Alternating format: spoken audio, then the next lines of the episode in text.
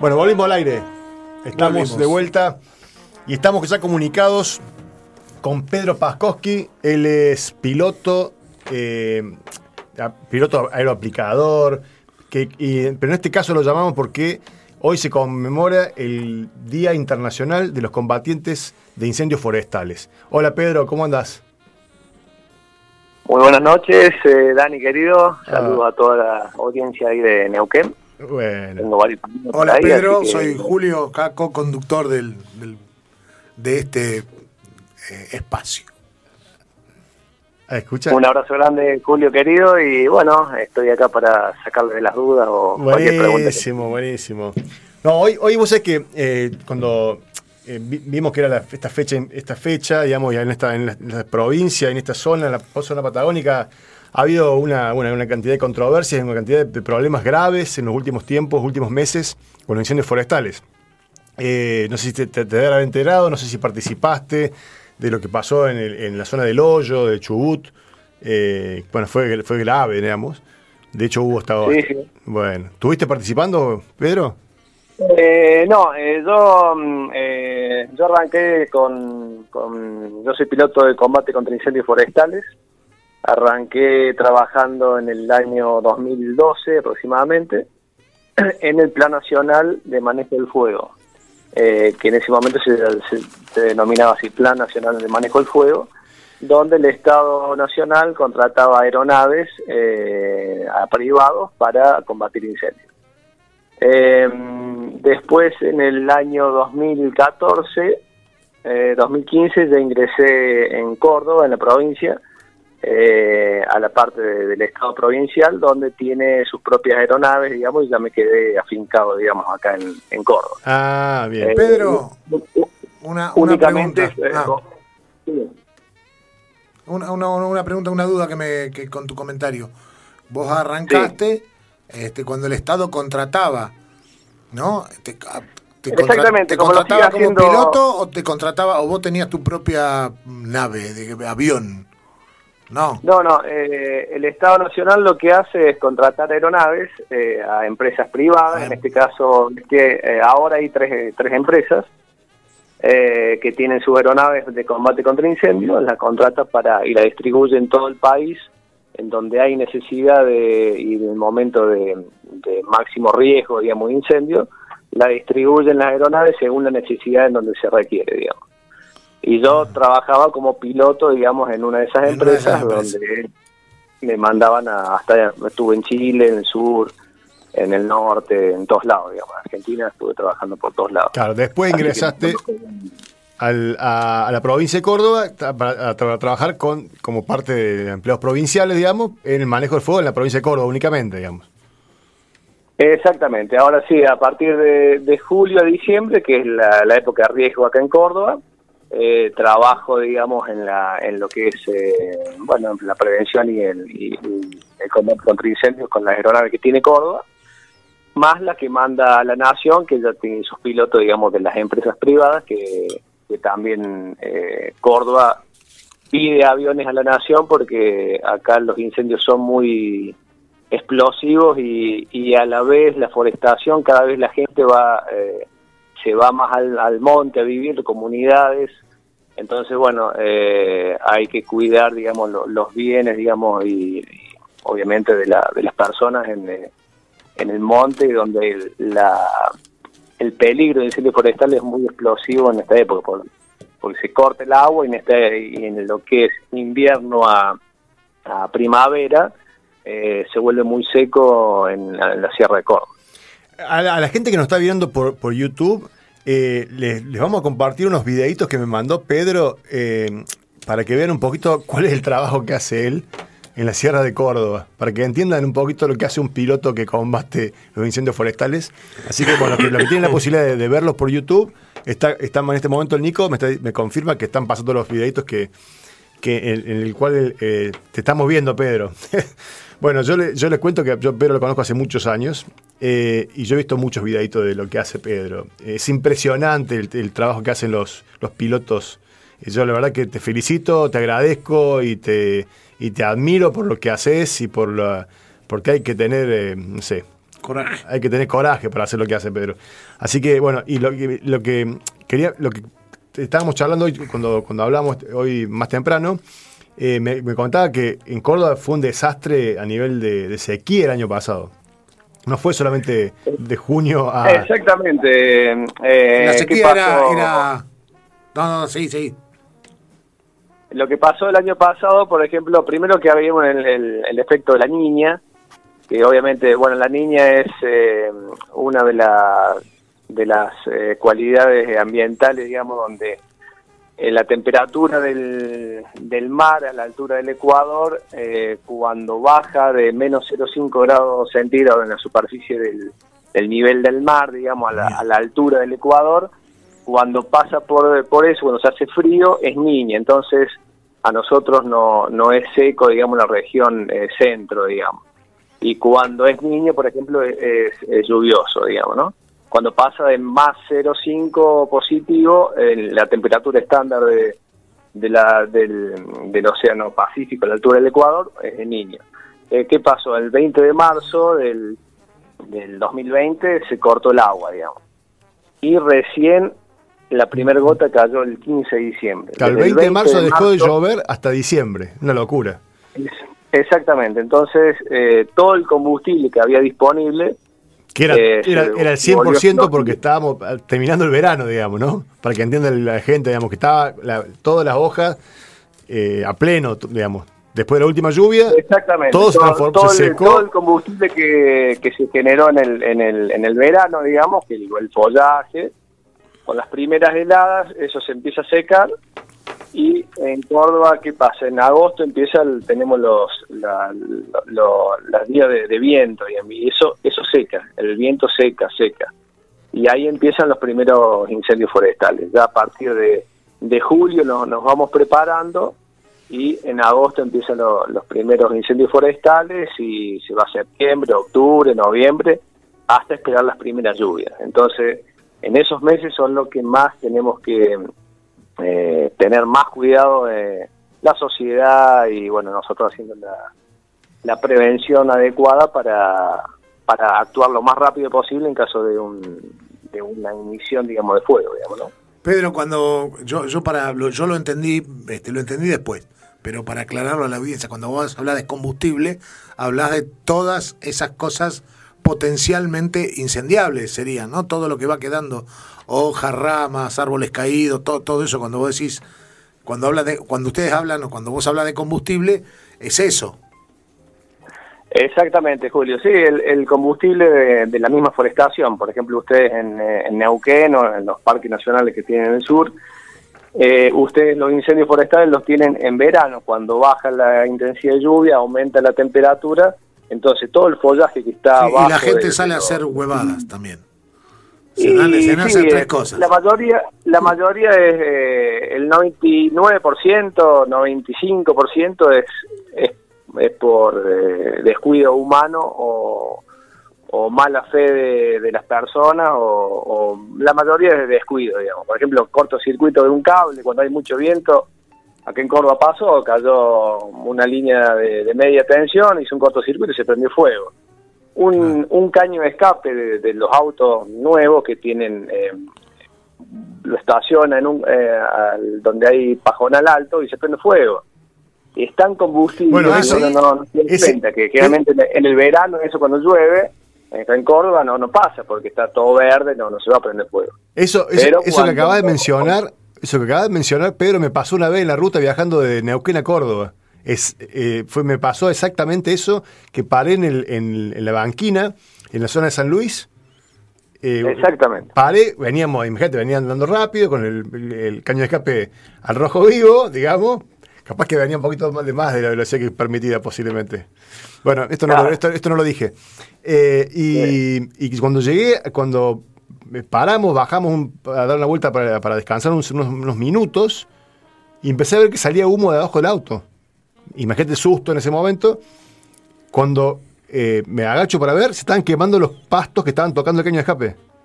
Así que bueno, corrimos del auto, Ahora- lo pusimos en la ruta y tuvimos que apagarlo. Sí.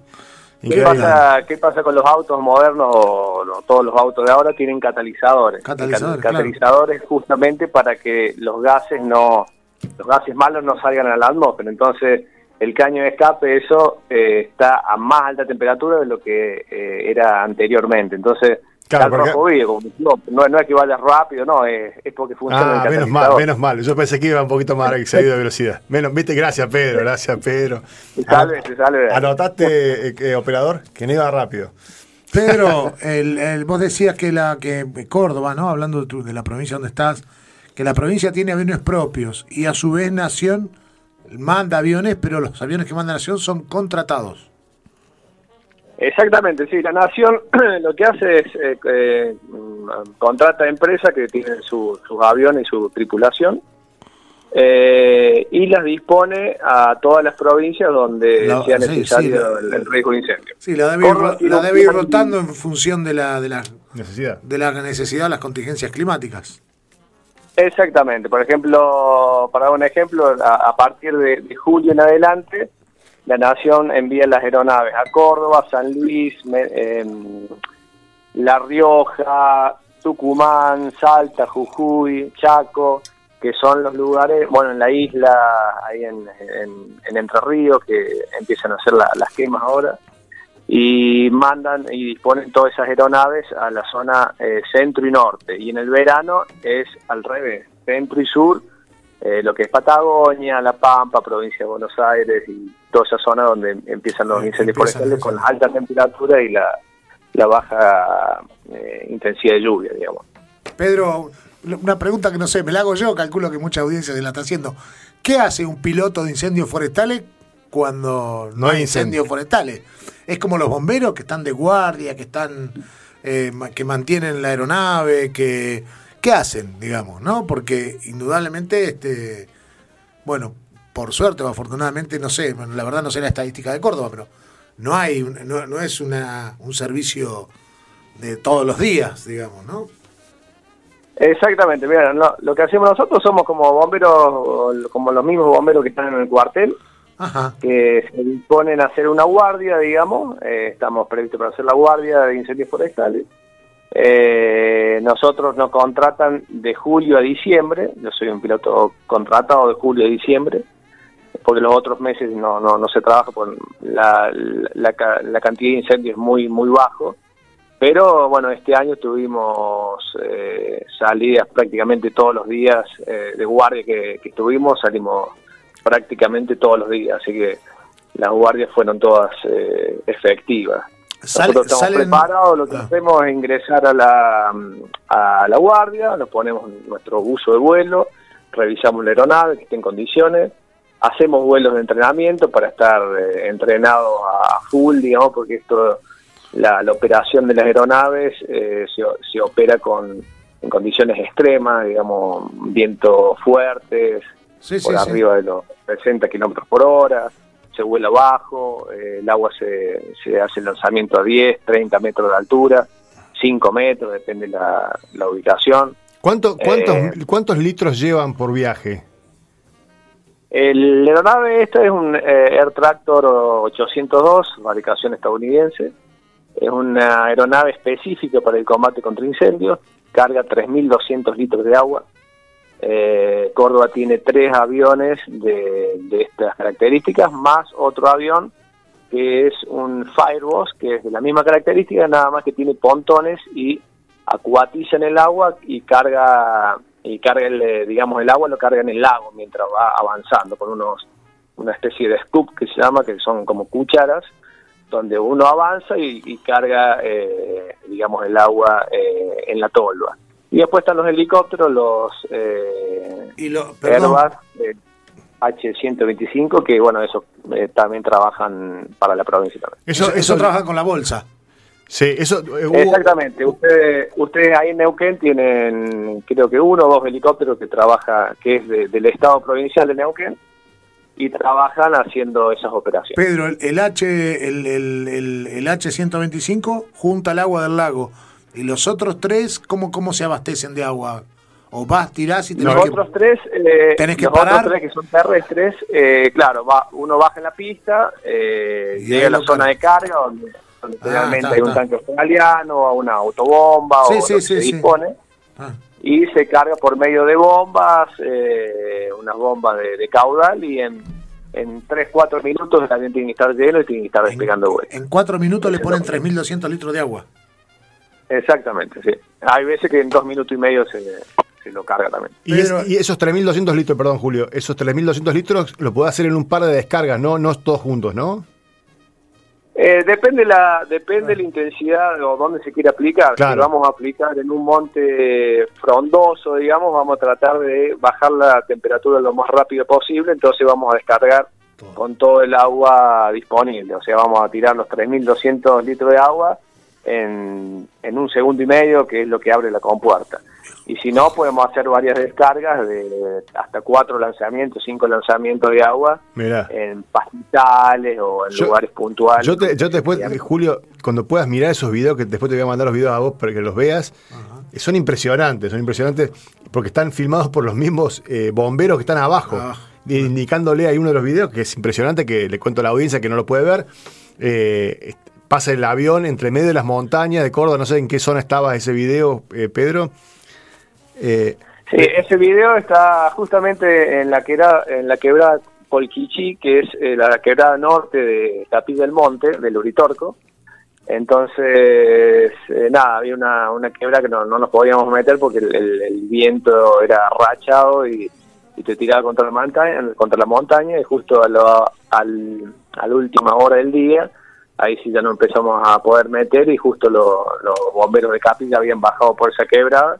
Nosotros vamos, nuestra tarea es acompañarlos a ellos tirándole agua, digamos, en los flancos donde están trabajando. O sea, nosotros somos los aguanteros de ellos y, nada, tenemos que... El apoyo del cielo. Exactamente, un apoyo aéreo, digamos que ellos... Son como... el agua que ellos no tienen ahí abajo, digamos. Claro, ellos son como los... Em, están haciendo la danza de la lluvia abajo y pidiéndole que ustedes les manden el, agua, ¿no? Pedro, Exactamente, esa, es nuestra tarea. Pedro, dos dudas, no dos dudas, dos inquietudes así. Indudablemente el, el, avión tiene una capacidad de estos 3.200 en, en un tanque. Eh, eso, el, cuando vos tirás todo, es bárbaro, porque en, dos segundos te deshaciste. Te deshiciste. deshiciste de todos los 3.200 litros.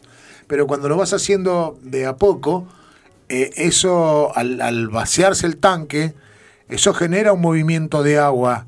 ¿Qué, qué pasa con el avión? Digamos, te, te, te molesta en el, te molesta, no sé si es la palabra, te dificulta eh, el manejo o son como los tanques de, agua de los, de, no sé, de los camiones que transportan combustible que tienen como un rompeolas adentro para que no te generen, para que no se genere mucho movimiento ni, ni nada. Porque me imagino que. Te pusiste técnico, Julio, te pusiste técnico. No, porque realmente yo pienso, digo, estás volando con viento, como plantea Pedro, eh, tenés la mitad del tanque de agua, querés doblar, girar, no sé cómo se dice en aviación. Eso se mueve, eso se mueve y tiene una inercia. Eh, digo, se me ocurre a mí, no tengo ni idea, ¿no? Pero, a ver, Pedro. Exactamente, Julio, como dijiste vos, tiene la tolva del avión tiene un rompeolas justamente para que no, no tenga ese vaivén, digamos, de, de, agua que vaya y venga, ¿viste? Y, moleste, digamos, la maniobra de, la aeronave. La aeronave es muy específica, tiene una, una turbina de 1350 caballos adelante, después sigue la tolva y después sigue la cabina del avión justamente para el centro de gravedad que no nos moleste nosotros en, determinadas maniobras.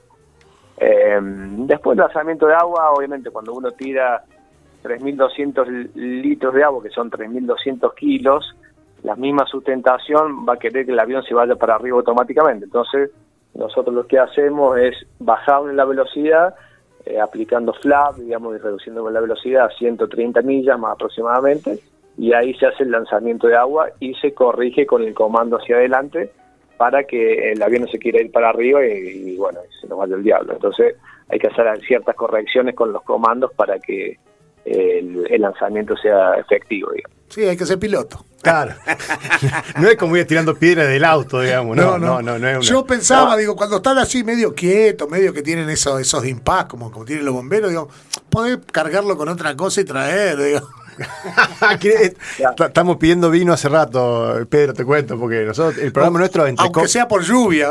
Ah, entre copas y vinilos, ¿viste? Tenemos un, un amigo sommelier que nos, nos hace la, el aguante, ¿viste? Y, y te- le, eh, le estamos pidiendo que traiga vino, me parece que... Y está en Córdoba, así que está- podríamos. Claro, capaz que un día te pedimos a vos que nos traiga un tanque de Bueno, acá 3200. acá te digo que se están haciendo lindos vinos acá, acá nomás en Jardín, acá a 3 kilómetros de casa. Claro, Pedro vive en, en Eh, Huerta Grande, tenemos- la falda. que Claro, ubiques. tenemos una Sí, sí, zona que se llama conozco. Nebula que están haciendo unos excelentes vinos. Así que bueno, va a ser su primer cosecha eh, este año. Así que, bueno, tenemos vamos- que, tenemos vamos- que... O lo traes vos o vamos a buscarlo, vamos a probarlo. Y viste que No, acá hubo no, uno que tiró un chancho de un avión, así que sin vos Claro. tirar unas botellas, nosotros las atajamos. Vemos si atajarla, vemos atajarla. Vos Bueno, le- he cargado, sí, he cargado chancho, he cargado choclo, he cargado de nutria, así que bueno, De he todo. transportado varias, varios animales arriba del avión. Mira vos, mira vos. Bueno, le contamos a la gente que vos sé que me puse a investigar un poco de la, la fecha esta en particular, del 4 de mayo, y hay una, hay una, eh, hay un error eh, sistemático en la información. Te cuento a vos, Pedro, capaz que vos tampoco lo sabías, capaz que sí. Pero la fecha del Día Internacional del Combatiente de Incendios Forestales, que es el 4 de mayo, correctamente, y es eh, del origen de esta fecha, es por el Día de San Florián, que es considerado santo patrono de los combatientes. Pero hay un error sistemático, hasta en páginas del gobierno nacional, en páginas de todo tipo, por ejemplo, argentina.gov.ar hace referencia que la fecha se da origen en Canadá, ¿sí? Te cuento a vos, Pedro. Bueno, Sí, sí. el origen de la fecha no es en Canadá, ¿sí? Se dio en la ciudad de Lipton, en Australia. Pero hay un error, ¿por qué? Un error, creo yo, porque la, la- la ciudad de Lipton existe también en Canadá, en la provincia de Quebec.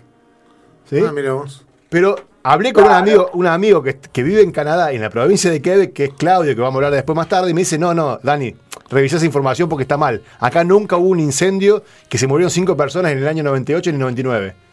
Entonces dije, no, no puede ser, algo está mal. Entro a investigar y, te- y es increíble cómo en todos los medios nacionales, 95% te diría, se repite esa información de que el día viene de. Bueno, y, la- y que, donde sí hubo cinco muertos fue en la, ciudad de Lipton, en Australia, en, la, en la provincia o, o el estado de Victoria. Exactamente, eso te, iba, eso te iba a decir, que en realidad fue en Australia y no, no en Canadá. Claro, pero te juro que es Eh, increíble cómo se repite la información sobre Canadá. Es increíble. Bueno, Claro. nada. Así que la Lo información. que pasa es que Canadá, bueno, tiene también su- sus combates. Sí, claro, No claro. hubo muertes, o- hubo un par de muertes, digamos, pero no, no, no fue justamente esa fecha. Mirá. Eh, igual que en Estados Unidos, y nosotros tenemos eh, en, en Madrid grandes eh, Sí, muertes. hubo un, caso que fallecieron 25 bomberos, entre ellos muchos, muchos niños.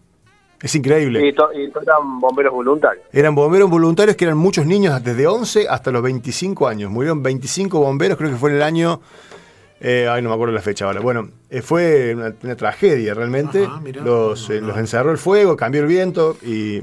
Sí. Bueno, una locura. Pedro, el- el- la, la ropa de ustedes es amarilla también, como, como los combatientes contra incendios de terrestres, por decirlo de alguna manera. Como... No, o sea, nosotros tenemos un, un buzo de vuelo muy parecido al de que usan lo- los pilotos de, de Fuerza Aérea, digamos, eh, que es un vuelo, un, un buzo eh, que es ignífugo y nada, no, no tiene un color de Ah, viste, porque que acá les de- acá, bueno, acá les decimos los, los, los chaquetas amarillas.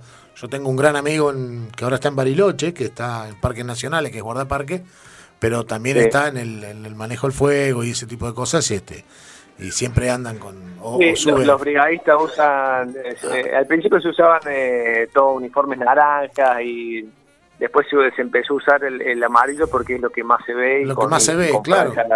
Sí, sí, sí. Exactamente. Nosotros a veces cuando estamos dando vueltas y no- nos llaman por radio para, para darles el apoyo aéreo, digamos, y, y a veces no, no lo podemos ver. Entonces, bueno, o por ahí con un espejito y, y ya vemos la- las casitas amarillas que se ven eh, Claro. y lo vemos, lo identificamos rápidamente. Ajá. Pedro, bueno, eh, Pedro, buenísimo. montón de información. an- antes de, de terminar, así, contanos cómo, cómo es tu familia ahí. ¿Vivís en Villa Giardino, cómo se dice? No, en la Huerta Grande, Huerta. Huerta, Grande. Oh, mirá que Huerta eh, Grande. Bueno, yo vivo en, Huerta Grande, eh, acá en el Valle de Punilla, del aeropuerto. Un lugar horrible. Sí, 40 minutos es una del aeropuerto de Córdoba y bueno, eh, tengo mi, mi señora eh, Clide Rodríguez y dos hijos, Abril de 15 y Simón de, de 12. Que le mandamos un beso gigante a toda esa familia bellísima, que la conocemos un montón y la queremos un montón. Así que a Clide, a, Abril y a, Simón, eh, le mandamos un beso grande desde acá. Sí, sí, sí, abrazos para todos. Bueno, Pedro, querido, eh, gracias por esto y un abrazo grande. Y ya en cualquier momento nos volvemos a comunicar para, para charlar de otros, temas. Porque Pedro también le contamos que también es, es lo aplicador, no sé si, si, si lo seguía haciendo o no, pero eh, trabaja con la... Exactamente, también hacemos aeroaplicaciones, muchas veces hemos pagado incendios de, en, los campos, porque generalmente por ahí se, se incendia la cosecha ahora, en el momento de cosecha un, un, bolillero se, se bloquea, se prende fuego y se prende fuego en el campo, hemos pagado un incendio también ahí. Y últimamente estuvimos haciendo, que por ahí mucho no se sabe, eh, es siembra aérea la siembra aérea eh, se hace arriba de los, de los cultivos de maíces. ¿Para qué se hace esto? Eh, justamente uno cuando siembra arriba del maíz antes de cosecharlo, eh, lo que va a lograr es que frenar la maleza y dar cobertura y nitrógeno al, piso. Entonces, cuando uno cosecha, digamos, el maíz, ya tiene el centeno, el regra, generalmente acá centeno lo, lo que más se, lo que más se siembra arriba del, el maíz y, qué se logra con esto tener cobertura usar menos agroquímicos y, nada y tener mejor capacidad de cobertura y cuidar la tierra que es lo, que quiere en la producción yo sé que es un tema para, para otro día pero así breve muy breve ¿qué opinas de la fumigación en, en, en áreas este, en, periféricas de las ciudades, digamos, ¿no? de, Digamos, en cercanía con la escuela, lo que ha pasado con el tema de, de, la, de, bueno, de denuncias y un montón de cosas, ¿no? Sí, eh, esto es como, a ver, a ver si me, puedo explicar. Esto es como un médico que no tiene título y, le da, en vez de una aspirina, le da 10 aspirina para que tome a un, a un paciente. Obviamente le va a hacer mal. Eh, lo que hay que hacer acá es, es profesional. Si el y nosotros vamos a aplicar, a hacer una aplicación dentro de una zona periurbana, digamos, tenemos que respetar los límites legales que hay por ley. Y siempre, pero siempre hay que, el viento nunca tiene que ir a la ciudad, tiene que ser con viento eh, en contra hacia la ciudad o el pueblo o hacia una escuela. Entonces lo que, lo que hay que, no lograr, sino lo que hay que tratar de hacer entender es que el control o controlar a, los mismos aeroaplicadores que tiene que ser eh, lo más profesional posible y tiene que ser profesional porque no se puede estar eh, aplicando, digamos, eh, que vaya el producto con un viento de por arriba de 15 kilómetros por hora hacia las ciudades o hacia lugares que son son, son, sensibles, digamos. Tengo, las leyes, la ley está es muy clara, digamos, y delimita, digamos, tanto la aplicación terrestre como la aplicación eh, con, avión, ¿no es cierto? Tengo que entender o tenemos que entender nosotros y los oyentes que, que con, con, esto que, que, está esta, esta aclaración que vos nos haces, tenemos que entender de que hay quien no hace eso, ¿no? Quien no es profesional y que le importa un carajo.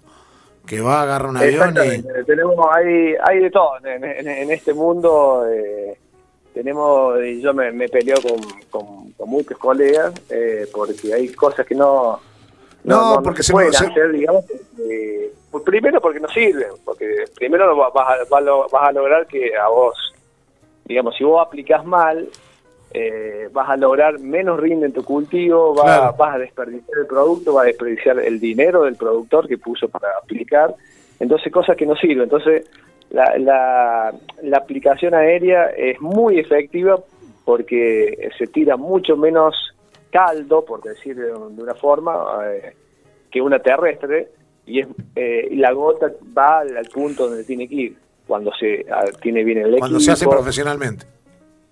Exactamente. Es- Yo creo que hay, hay muchos ya que con, con con las distintas nuevas prácticas agrícolas y, y con el medio ambiente y con los productos que se están usando ahora, que ya no, no existen más productos, la mayoría son todas banda verde y azul.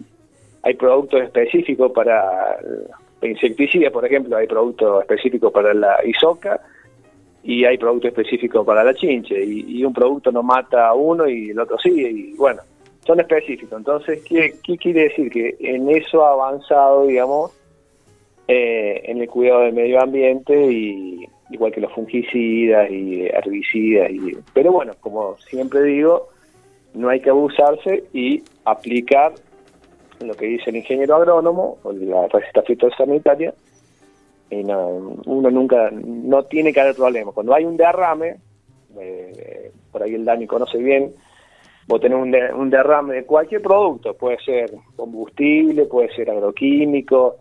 Si nosotros tiramos un bidón de 20 litros en el, en el suelo, y generalmente ahí no van a hacer nada durante 20 años, si no va a vuelta la tierra, porque el producto llegó ahí y quemó toda la, la- la materia orgánica de- que había en ese lugar, digamos. Está bien. Entonces, bueno, eh, para eso están los, los triple lavados, el enjuague de los bidones, el, la, el, el reciclaje de los mismos bidones que se usan para el- los agroquímicos. Entonces, bueno, yo creo que eso se ha avanzado mucho y... y Hay toda una serie de prácticas, sí, sí. vamos, a, vamos a convocar un día a una, una agrónoma, un agrónomo conocido y, y, y to- vamos a hacer un, un duplex para hablar del tema que a mí, yo me crié en una, en una chacra, o en una chacra le dicen acá en provincia de Buenos Aires, le dicen quinta. Eh, mis viejos eran como quinteros, digamos, ¿no? Y el tema del agroquímico es un tema No, controversial y, controversial y y hay, que, bueno. y hay que- y hay que- hay que charlarlo. Así que, que- Lo, va- lo vamos a programar para otro día y- Sí, y, te vamos a convocar, Pedro. De mi parte, un abrazo. Gracias. Cuando quieran. Un abrazo grande y bueno, ya hablaremos de, de vino también. Vamos. Ah, sí, sí, sí. Vamos, viste, vamos Sí, convenciendo sí, a la sí, gente sí. que, que se Sí. mude al vino. Yo estaba pensando que en vez de a granel más vale en caja, porque viste que, que- que es un lío después acá. Dale. Un abrazo, Pedro, gracias, gracias. Y, y Un abrazo grande. Dale. Saludos a toda la chao, chao, chao, chao.